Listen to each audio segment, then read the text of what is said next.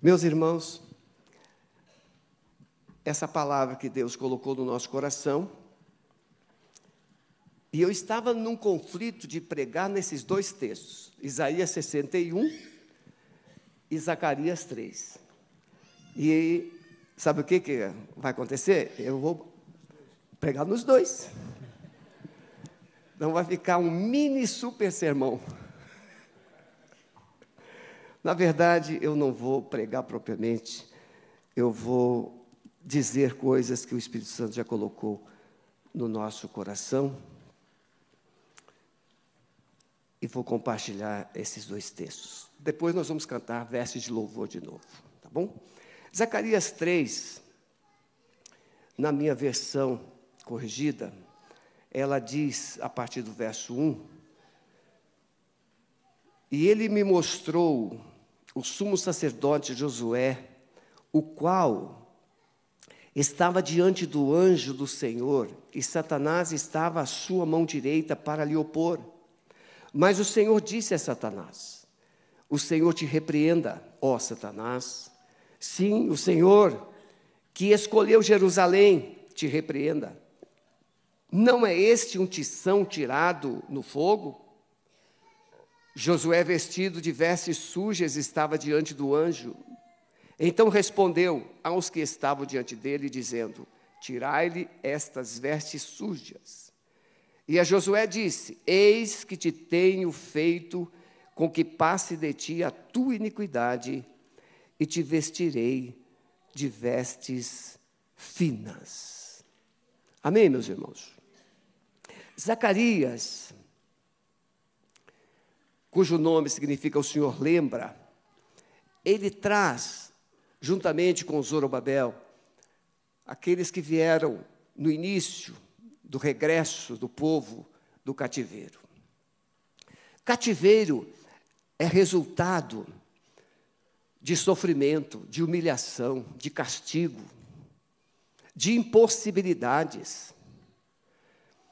E a palavra vai mostrando Isaías, Jeremias, Ageu.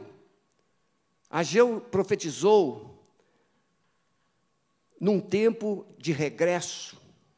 Abacuque profetizou até dois anos antes do cativeiro. Então, o cativeiro não é resultado de desinformação. Cativeiro é resultado de rebeldia. Cativeiro é resultado de desobediência. Cativeiro é resultado de pessoas que ouvem a voz de Deus, mas decidem seguir o seu próprio coração. E a palavra diz que o meu, o seu, o nosso coração, ele, ele é perverso. Ele é enganoso. Ele é corrupto. E diz mais do que todas as coisas. Quem o conhecerá?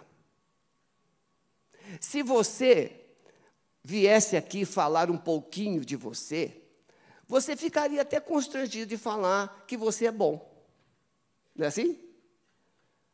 Você não é como aquele publicano, Senhor, eu não sou como os demais.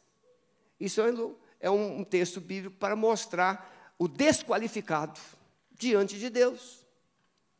Então, toda pessoa que tende a comparecer diante de Deus e achar que é bom, já perdeu, porque o próprio Jesus disse que não era bom, porque estava ocupando a posição humana, a sua, a minha posição. O, o, o, o jovem chegou e disse: Bom mestre, ele disse, não há bom senão Deus, senão um que é Deus. Então a bondade de Deus, por isso que eu amo essa música, a bondade de Deus me seguirá, me seguirá, me seguirá. Eu quero ser seguido pela bondade de Deus, porque se eu depender da sua bondade, eu estou frito. Se depender da minha esposa, eu não vou falar isso, né? mas da sua esposa. Não é verdade? Então, se nós dependermos da bondade de alguém, a gente não vai chegar longe. Porque a bondade de cada um de nós, ela dura até a gente ser contrariado. Não é assim? O marido diz assim: minha esposa é maravilhosa, até aquele momento. A mulher também diz: meu marido é muito carinhoso, é bondoso, meu marido é isso, até ela contrariá-lo. Mas Deus não. Deus é bom o tempo todo, o tempo todo Deus é bom. E quando Deus manda o povo para o cativeiro, não é resultado de uma perda da bondade de Deus. Quem aqui lembra quando você colocou o seu filhinho no cantinho do pensamento? Lembra disso? Cantinho do pensamento é aquele tempo e aquele lugar em que a criança perde privilégios para repensar nas atitudes que ela mostrou. Uma criança que grita com a mamãe, que grita com. o papai ela dificilmente grita, né? Mas grita com a mamãe, e às vezes a mamãe ou o papai chegam assim: agora senta aqui e você vai ficar aqui por um tempo, pensando no que você falou, pensando no que você fez. No coraçãozinho daquela criança, papai e mamãe é muito ruim. Papai e mamãe não gostam de mim. Porque toda hora, todo tempo em que há uma perda de privilégios, nós pensamos que aquela pessoa que retirou os privilégios não gosta da gente. Mas não é verdade. Então o cativeiro, ele não foi resultado de uma falta de amor de Deus. O castigo, o sofrimento, 70 anos. Dá para pensar que quem foi não voltou. Quem voltou? Os que nasceram lá. Porque os que foram, que ainda viviam como Daniel, já eram bem idosos, 70 anos. Se Daniel foi com 18, 20 anos, Agora ele estava com 90, 90 e poucos anos. Mas no cativeiro, Deus colocou no coração do povo. Veja, uma coisa interessante. O povo em Jerusalém tinha os sacerdotes, tinha o templo, tinha todas as leis cerimoniais, morais, tinha os dez mandamentos. O povo tinha tudo os levitas que ensinavam. Mas o povo descia e subia, descia e subia. O povo melhorava, piorava. Até que Deus perdeu a paciência, depois de tantas advertências, e decidiu mandar o povo para o cativeiro da Babilônia. Lá, o povo não tinha o templo. Lá, o povo não tinha os sacerdotes. Lá o povo não tinha mais todo aquele conjunto litúrgico. Tente imaginar você perder o culto de domingo da Alameda. Ah, chuva. Chuva boa, né? Chuva boa. Você perde o culto do domingo da Alameda. Hoje você tem a internet. Mas você já percebeu que quando você participa do culto, pela internet, não é a mesma coisa quando você está aqui. Porque a unção deste lugar vai, mas ela não alcança você na mesma proporção, porque lá na sua casa o telefone toca, a panela de pressão apita, a criança chora, você tem uma sedezinha pequena e você vai pegar um refrigerante e você não se aquieta em casa. Por isso é importante estar aqui, essa congregação. Como o escritor dos Hebreus diz que é bom a gente não se afastar dessa congregação. Mas lá na Babilônia o povo não tinha mais o templo. Irmãos, era uma coisa assim extraordinária. Você e eu, a gente não tem noção.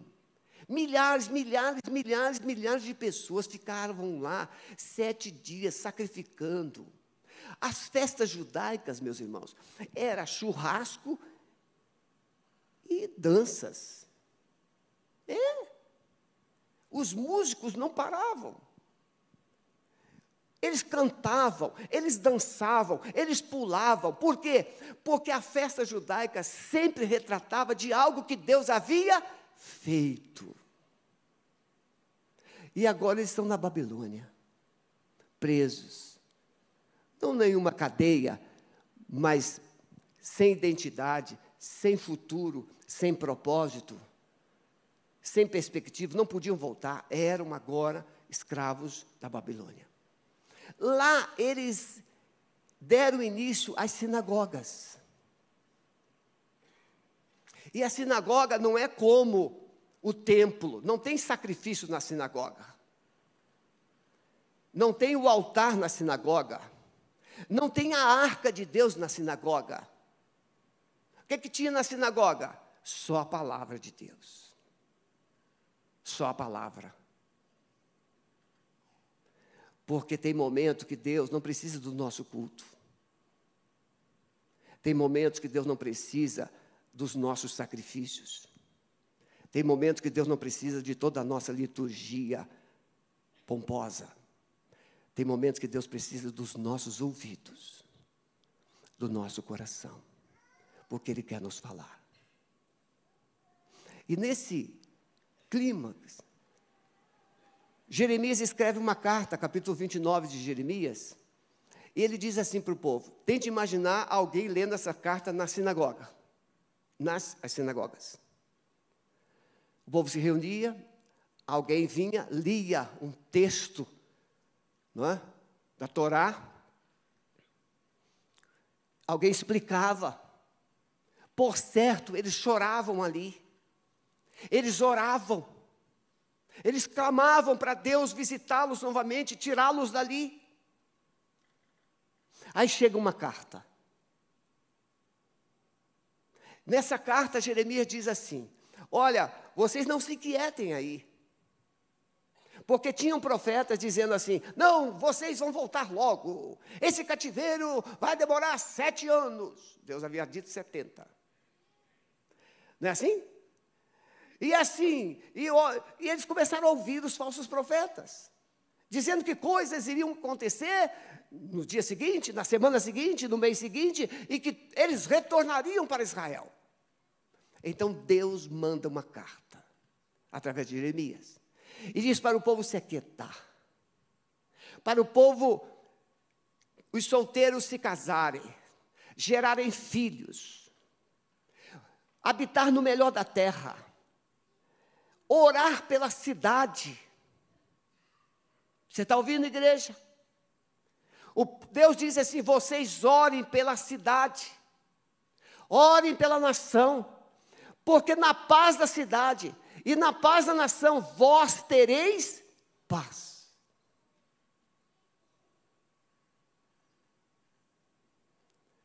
Porque, veja, primeiro Deus diz isso: vocês devem orar. Eles estavam ouvindo a palavra, eles estavam agora recebendo a palavra, eles estavam agora meditando mais, porque tinham tempo para isso. Lá na Babilônia, Deus arrancou os ídolos do coração deles. Porque em Israel era Baal, era Zerá, ídolos, Moloque. Então Deus os leva para lá, e agora Deus arranca esse espírito de idolatria dentro deles, de dentro deles. E eles agora se voltam numa adoração vertical, não mais horizontal. E nessa adoração, eles começam a descobrir que o templo não fazia tanta diferença como imaginavam. O templo era apenas simbólico. Porque a presença de Deus, ela é real em toda a terra. Por isso que Abacuque vai dizer que a terra toda seria cheia do conhecimento da glória do Senhor. E Abacuque está profetizando nesse tempo de pré-cativeiro. Mas ele diz: é nesse cativeiro que a glória de Deus vai encher toda a terra. A igreja precisa começar a ouvir as vozes dos céus. O que, que os céus estão dizendo? E se aquietar. E silenciar, porque a Bíblia diz que quando houve silêncio no céu por meia hora, E a segunda parte da carta de Jeremias é: porque, veja, vocês devem se aquietar, vocês não vão sair, vai ser 70 anos, deixou bem claro isso, são 70 anos, e tem mais. Casem-se, gerem filhos, orem pela cidade, porque na paz da cidade vocês viverão em paz. Segunda parte da carta.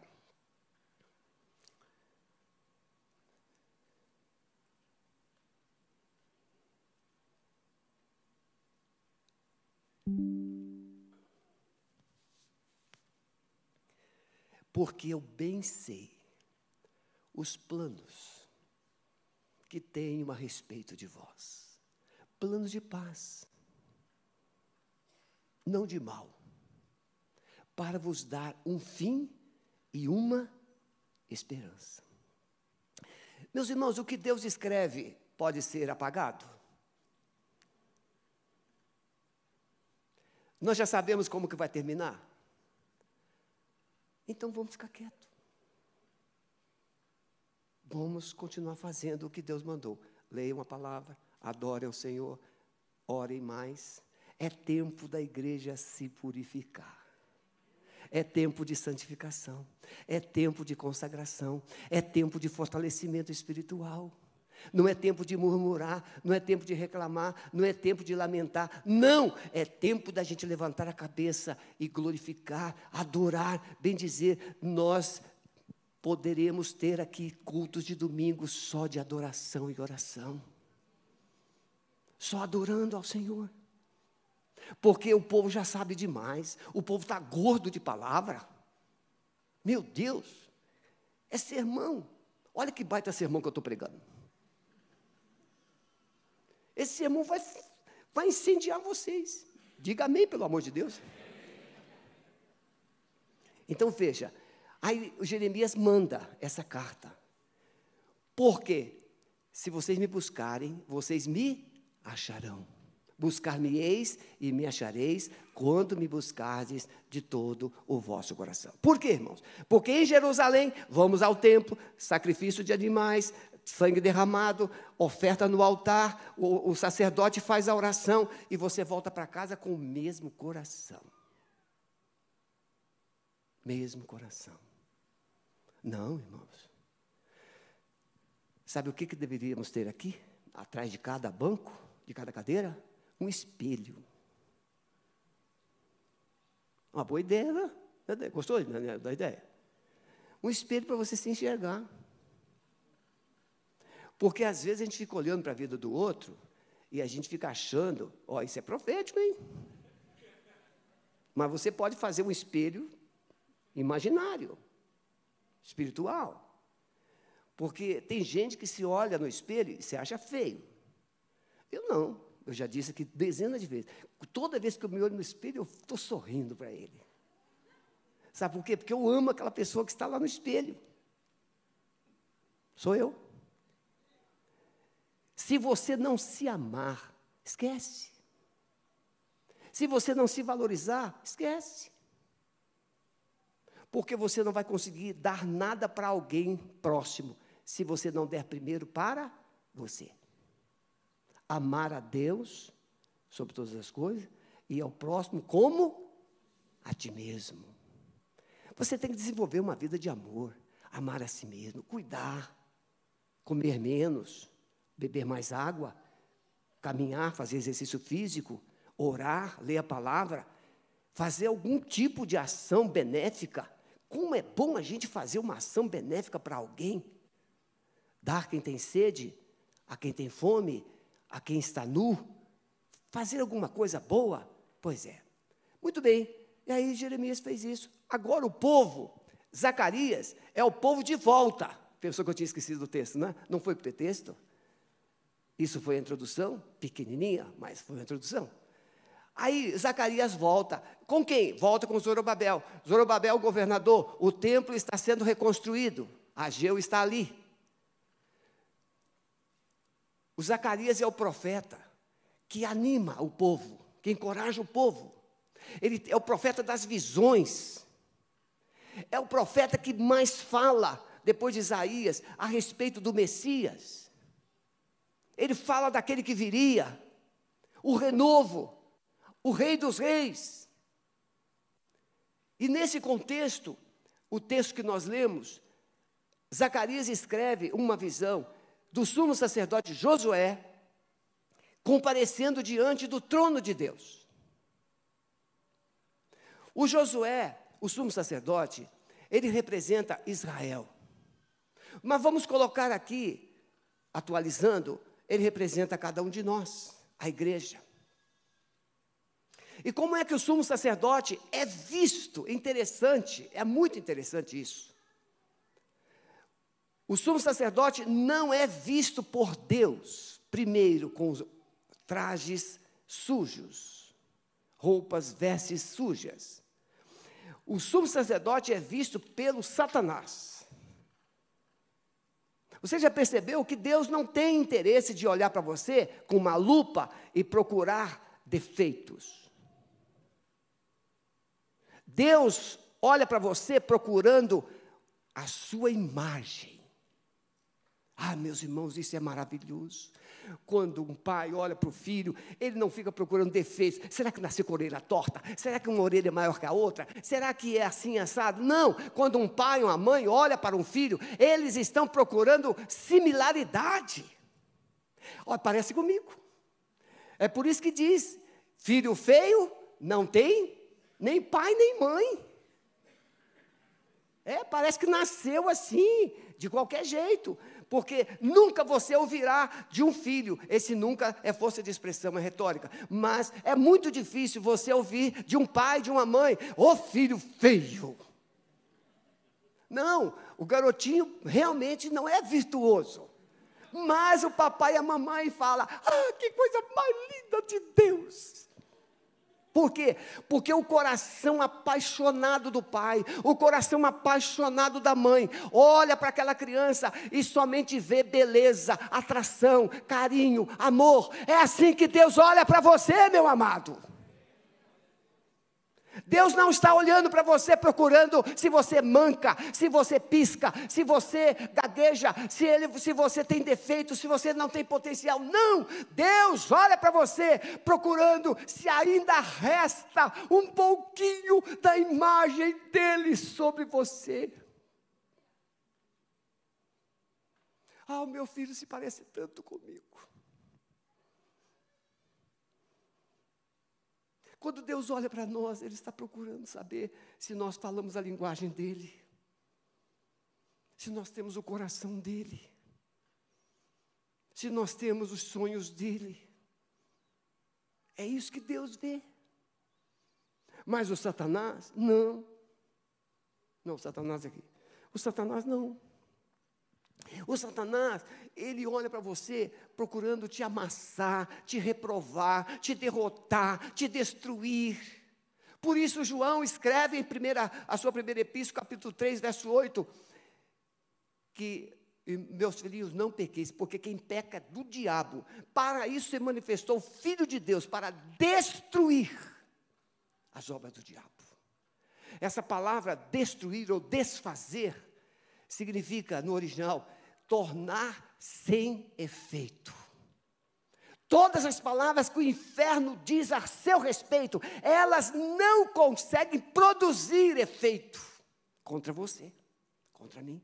Sabe por quê? Porque as palavras do meu pai é que sofrem efeito. Tudo que Deus fala sobre mim vai acontecer. Tudo que o diabo fala sobre mim não vai acontecer. Precisamos parar de acreditar mais no inferno do que em Deus. Ouvir a voz do céu e não a confusão da terra. Então, meus queridos, aí Deus, primeiro, interessante, Deus é o juiz e é o advogado de defesa. O Satanás é o advogado de acusação e é o promotor. Está acusando. O Josué representa o povo que é visto, que está ali debaixo de um julgamento. Só que o Josué representa o povo que saiu do cativeiro. Não é mais o povo do cativeiro, é o povo que saiu do cativeiro. Se você ler Isaías capítulo 40, você vai ver que Deus pagou duplamente pelos pecados do povo. Deus não pagou simplesmente, simplesmente pagou, não, Deus pagou duplicadamente. Ele pagou com sobras. Aí Deus olha para Satanás e fala assim: fica quieto, o Senhor te repreenda, Satanás. Este é para mim um tição tirado do fogo. Fogo machuca, não machuca? Fogo queima. Fogo representa prova, mas fogo também representa purificação. O ouro, quando tirado da terra, ele não é puro. Ele traz em si, ou consigo, ele traz os minerais da terra: níquel, ferro, prata e outras coisas. E esse ouro é resistente, muito resistente. Mas, ao ser levado ao calor de 700 mil graus, esse ouro é derretido e é adicionado nele um produto químico, ele é acrisolado. O ouro, por ser mais pesado, fica na parte baixa.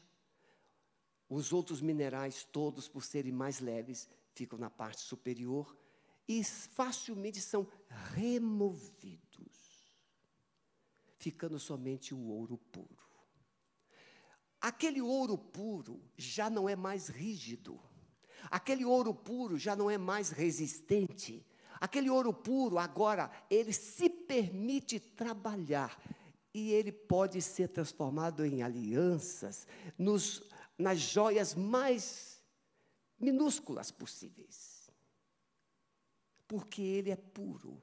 Quanto mais puro, mais perfeito, mais perfeita a obra será feita. Esse ouro é você. Esse ouro sou eu.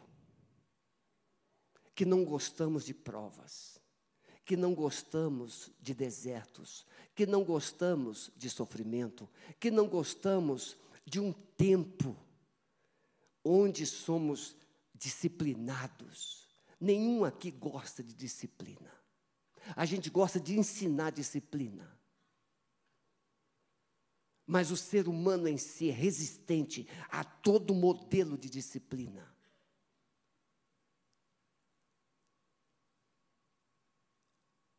Mas a semelhança do ouro, Deus leva o povo para a Babilônia, fornalha, prova.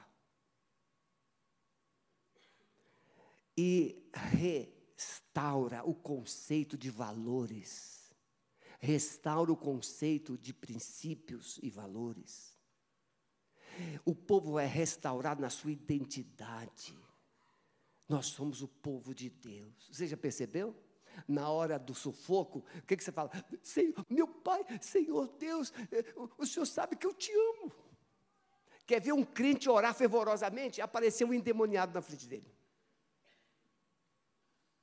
Por que, que eu preciso de um endemoniado para orar?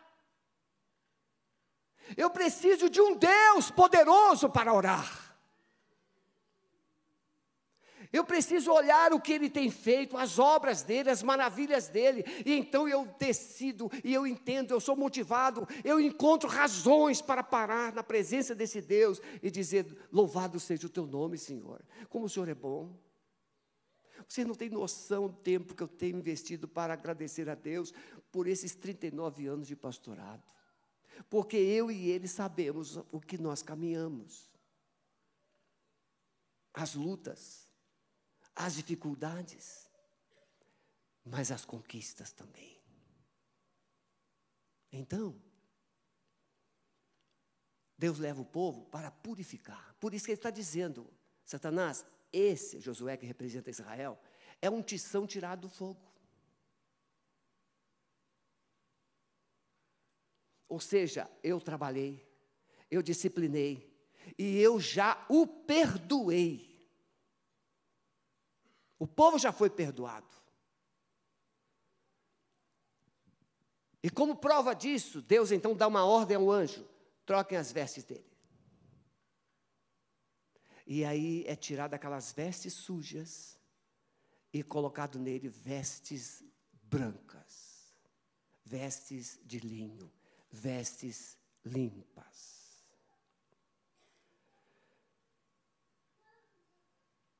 O povo está fora do cativeiro. Preste atenção, por favor. O povo está fora do cativeiro. Mas o povo estava enfrentando as mesmas dificuldades diante do cativeiro: egoísmo, luxúria, vaidades. Se você ler Ageu, você vai encontrar o povo, já, o povo que voltou do cativeiro, que Deus mandou construir o templo. E Deus levanta Ageu para dizer o quê? Vocês estão investindo tempo e recursos para construir casas de verão. E vocês não têm motivação de investir tempo e recursos na minha casa? O coração ainda estava precisando de ajustes. Aí Ageu prega, o povo se arrepende, o povo se volta para Deus, e aí o templo é concluído. E é nesse contexto que diz que a glória do segundo templo seria maior do que a do primeiro templo. No primeiro templo de Salomão havia muito ouro, Havia muito luxo, muita riqueza, muita glória, muita beleza, muito resplendor, mas naquele segundo tempo era o Messias que entraria. Por isso a glória dele seria maior. Então, meus irmãos, eu quero dizer para a igreja nesta manhã: não basta Deus tirar você do inferno, não basta Deus tirar você da perdição, não basta Deus tirar você dos vícios, não basta Deus tirar você dos pecados. Ele quer colocar em você vestes novas. Porque são vestes novas que habilitam você a servir. Nós não fomos salvos simplesmente para nos livrarmos do inferno. Nós não fomos salvos simplesmente para sermos abençoados. Nós fomos salvos para servir, para glorificar a Jesus. Porque nós somos, pela graça sois salvos por meio da fé. Isso não vem de vós, é dom de Deus, porque somos salvos somos feituras suas, criados em Cristo Jesus para as boas obras, as quais Deus de antemão preparou. Antes de Deus salvar você, Ele já planejou algo para você fazer. E é, não é só vir a um templo. Porque não, ah, na visão de Deus, isso aqui não é templo, na visão de Deus, isso aqui é um, um espaço físico que foi santificado, preparado, adequado para adorá-lo, mas o templo agora é você, sou eu. E o templo de Deus hoje se move. O tempo de Deus hoje fala. O tempo de Deus hoje tem mãos. O templo de Deus hoje tem voz. Naquele lugar, o povo entendia que estava a arca a arca está aqui. É Jesus. A presença está aqui. E se a presença está aqui, esses lábios precisam falar do que a presença tem. Então olha para quem está do seu lado e fala assim: a presença está dizendo que você é lindo. Mas seja sincero. É, se estiver perto do marido, diga com muita convicção. Não é verdade? a presença está aqui. Muito bem, o segundo texto é Isaías. Podem vir os músicos, por favor, Eliezer?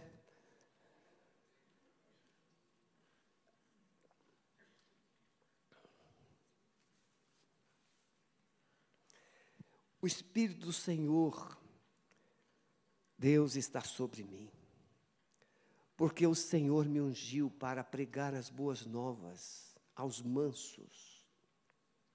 Enviou-me a restaurar os contritos de coração, a proclamar liberdade aos cativos e abertura de prisão aos presos, apregoar o ano aceitável do Senhor e o dia da vingança do nosso Deus, a consolar todos os tristes e ordenar acerca dos que choram em Sião que se lhes dê uma grinalda em vez de cinzas, óleo de gozo em vez de pranto, vestido de louvor em vez de espírito angustiado, a fim de que se chamem árvores de justiça, plantação do Senhor, para que ele seja glorificado. Tudo que Deus fez em você e por você teve um propósito: glorificar o seu nome, exaltar o seu nome. Fique em pé, por favor.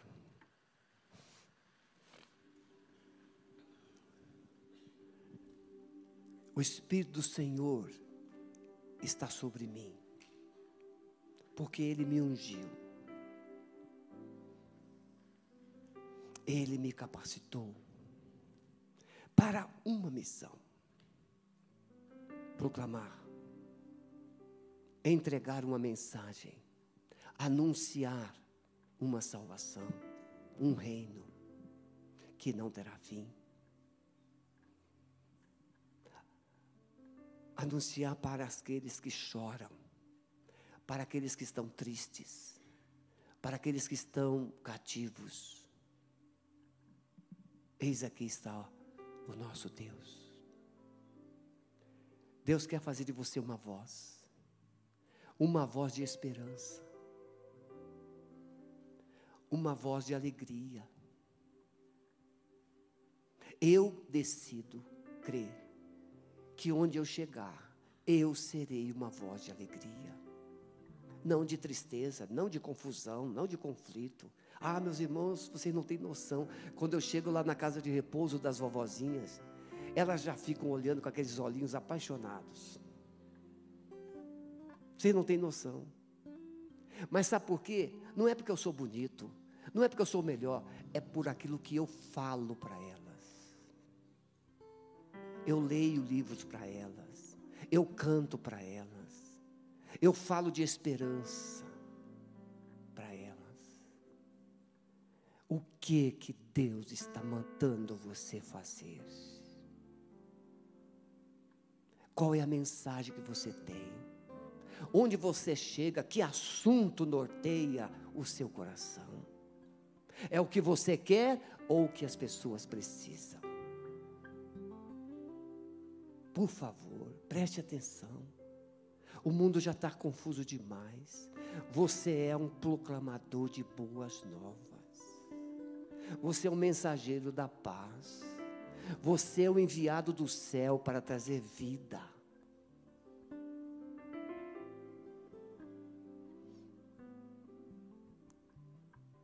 Você quer hoje vestes novas. O Espírito do Senhor está sobre mim, está sobre ti, para te capacitar. Se você entende que você tem um sermão pronto que eu vou pregar, você é a resposta. Mas Deus ainda não mandou eu pregar. Mas nesta manhã, você quer hoje vestes novas e quer ser capacitado por Ele para ser uma voz neste tempo, saia do seu lugar, venha aqui à frente que juntos nós vamos adorar ao Senhor.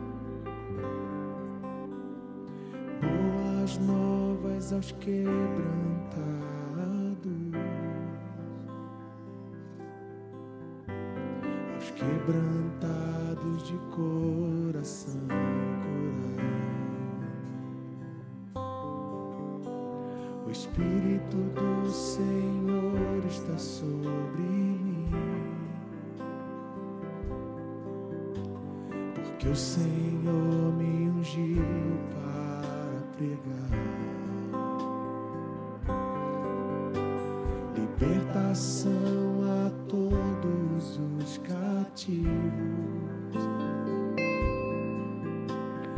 Libertação a todos proclamar.